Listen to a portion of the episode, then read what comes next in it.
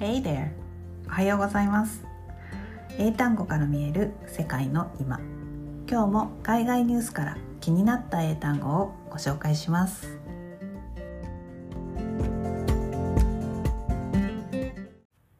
はい。雑談力をつける。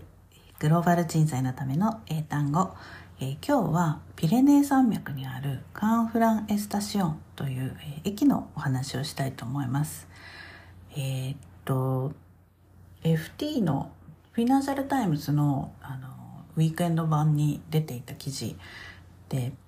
あの見つけたんですけれども「Abandoned Station in the Pyrenees has been reborn as a beautiful hotel」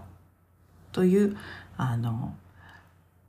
内容が載っていました。 abandoned っていうのは、えー、放置された、まあ放置されてこうなんかもう廃墟みたいになってるっていう状態ですね。あの捨てられた、見捨てられたとかそういう意味があります。えー、Abandoned Station and the Pyrenees ピレニーはピレニーピレピレネー山脈のことですね。ピレニーズ has been reborn 生まれ変わった as a beautiful hotel はい、えー、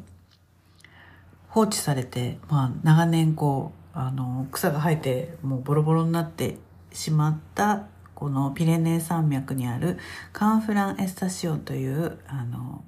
駅が新しくホテルとして生まれ変わったというお話です。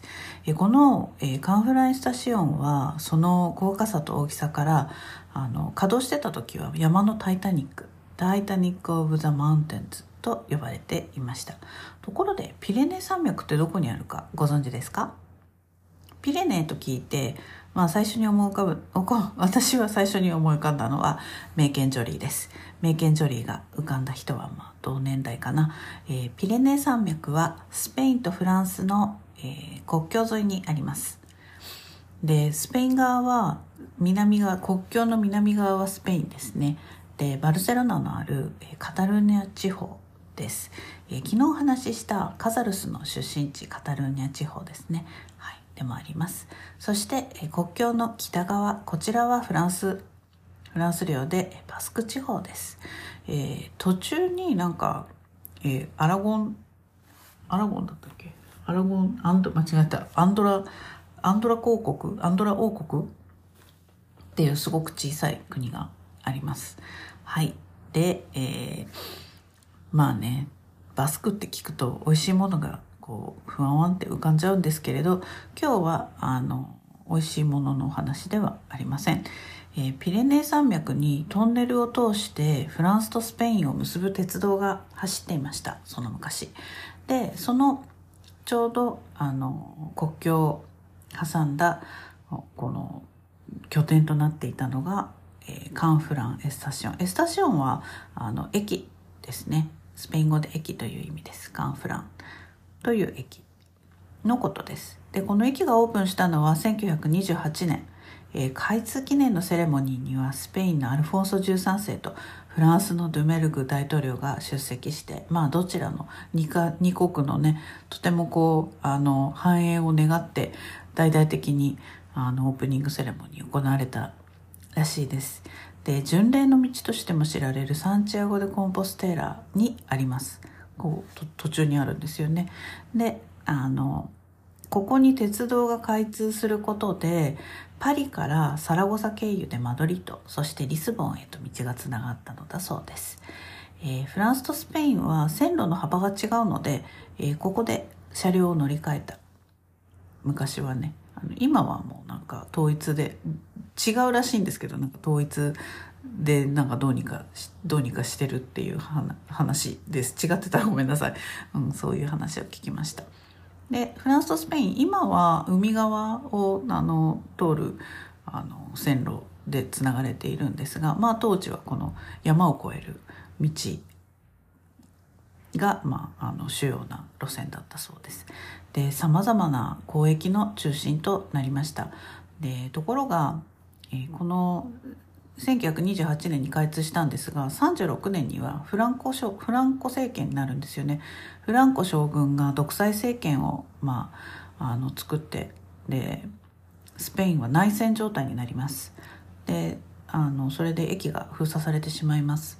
でこの時フランコから逃れるためにおよそ50万人の難民がピレネー山脈を越えてスペインからフランスへ逃げたと言われていますでこの内戦が39年に終わるんですけれどもで、まあ、内戦終了後一時的に開通します。ただ今度はまあすぐほどなくして第二次世界大戦が始まるのでで今度はなんかそこはスパイの拠点になってあのピレネーのカサブランカとか呼ばれるようなあの場所になったそうです。でまあフランスがナチスに占領されると今度はナチスの金塊が運ばれたりとかナチスのま拠点になる。なかなかねあの駅なんでまあしょうがないのかもしれませんが、はい、でこのナチスの占領下では今度はフランスから多くのユダヤ人がポルトガルそしてアメリカへ逃げるためにあのピレネー山脈を越えました。ピレネー山脈ってすごいですよね。今ちょうどあのね「トランスアトランティック」っていうドラマをネットフリックスで見てるんですけどそれもなんかあのビザが発給アメリカへ渡るビザが出るまでの間、えーと、マルセイユに滞在したその、まあ、アーティストとかでユダヤ人ですね。ユダヤ系のアーティストたちが、まあ、あの文化人とかがあのビザが出るのを待ってるんですけどどんどんこうナチスがあの迫ってきてでピレネー山脈を越えてスペイン側に逃げるっていうなんか話があったりしてなんかすごいマルセイユからえー、ピレネー山脈を越えるってちょっと遠いんじゃないかなって思ったんですが地図でよく見たらそんなそんなでもないんですよね。なんかそういうのってこうなかなかね普段は考えないことなんでちょっといい機会だなと思いました。で、えー、このあのー、駅ですね。戦後戦争が終わってからまああの国際駅としてまた生まれ変わって、え、税関とかホテルとか病院とかもなんかいろんな施設が入ったもう巨大なあの駅としてまたあの活躍するんですけれども、えー、1970年にフランス側の鉄橋が壊れてしまって、まあ、そのままなんか放置されて閉鎖されちゃうっていうなんかすごい悲しい感じなんですけれど。でえー、このアールデコとモダニズム建築を合わせた本当に美しいあの駅舎なんですけれどもここは2012年まで放置されてもう廃墟となっていました。で心霊スポットツアーみたいな怖いもの見たさの観光客が集まっていたようです。で、えー、去年かなついにリノベーションが終わり、えー、ホテルに生まれ変わったというお話です。ちょっとね東京ステーションホテルみたいな、まあ、ちょっと違うけどまあなんかほあの駅なんで似てる感じかなと思いました。でまあね列車を通す予定もまたあるそうなのでちょっと行ってみたいなという駅あの旅のリストに載せておきました。で、えー、なんか今ねブッキングドットコムであの予約もできるそうです。で割とあのお値段もお手頃な感じなのでもしこの辺に行かれる方がいらしたらあの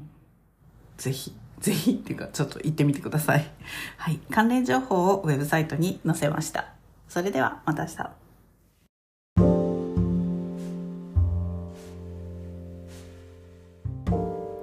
はい。今日の英単語いかがでしたでしょうか、えー、配信内容のスクリプトが見たい方はメルマガにご登録ください。スローイングリッシュのサイトでも一部内容を公開しています詳しくは概要欄のリンクからどうぞ、それから LINE で単語トレーニングもやっていますよかったらご登録ください Alright, thanks for listening. Have a great day.